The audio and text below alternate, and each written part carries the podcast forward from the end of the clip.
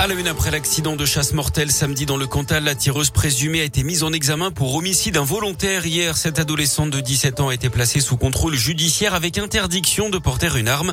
Pour rappel, elle est l'auteur présumé du tir qui a coûté la vie à une autre jeune femme de 25 ans qui se promenait dans le Cantal sur un chemin balisé samedi.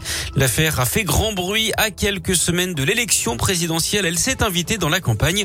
Du côté des chasseurs, on accuse le coup. Gérard Aubray, le président de la Fédération régionale de chasse a réagi pour Radio Scoop. Ma première réaction, elle a été effectivement une pensée pour la famille, pour l'entourage pour cette jeune femme. Et puis elle a été effectivement aussi tout de suite euh, la sidération parce que depuis le temps qu'on se penche sur ce problème de sécurité euh, dans toutes les fédérations de France concernant la chasse, euh, je me trouve effectivement démuni devant cet accident, avec ce décès très malheureux. Il nous appartient pas d'avoir des débats passionnés sur l'interdiction pour ou contre de la chasse le dimanche ou les vacances. Ça, c'est un autre débat sur un problème comme ça. Il faut qu'on s'aide autour de la table de manière raisonnable poser. Il y a un travail énorme qui est fait par les fédérations concernant la sécurité, mais il y a une chose que l'on ne maîtrise pas, c'est l'émotion. L'émotion prend place sur la sécurité, c'est ça qui est dramatique. L'an dernier, 80 accidents de chasse ont été recensés en France, dont 7 mortels.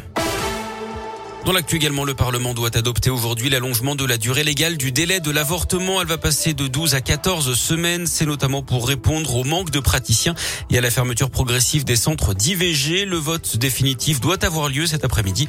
D'après une députée socialiste, 2000 femmes seraient contraintes chaque année en France de se rendre à l'étranger pour pouvoir avorter car elles ont dépassé les délais légaux.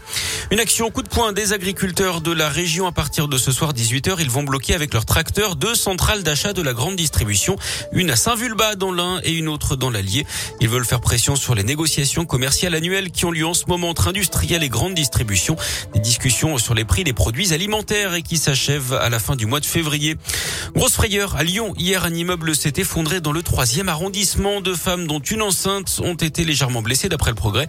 Elles ont été transportées à l'hôpital couvertes de poussière. Le bâtiment aurait été fragilisé par des travaux juste à côté où les fondations d'un parking souterrain étaient en train d'être creusées. Quatre à six personnes vivaient dans cet immeuble. La préfecture a établi un périmètre de sécurité. Un espoir pour les fans des Daft Punk. Le duo électro-français s'est reformé, en tout cas sur les réseaux sociaux, un an pile après l'annonce de leur séparation. Tout est parti d'un post sur Instagram et Twitter suivi d'un concert live de décembre 97 à Los Angeles diffusé sur Twitch. Il n'en fallait pas plus aux amateurs hein, pour évoquer un retour de leur duo favori. Du sport du foot avec la Ligue des Champions et cette défaite de Lille à Chelsea 2-0 en huitième de finale aller. Et puis carton plein pour les Françaises au tournoi de France. Elles ont battu les Pays-Bas, championnes d'Europe en titre 3-1 en clôture de cette compétition amicale hier. C'est leur dixième victoire consécutive. De bon augure à cinq mois du début de l'Euro en Angleterre. Et j'étais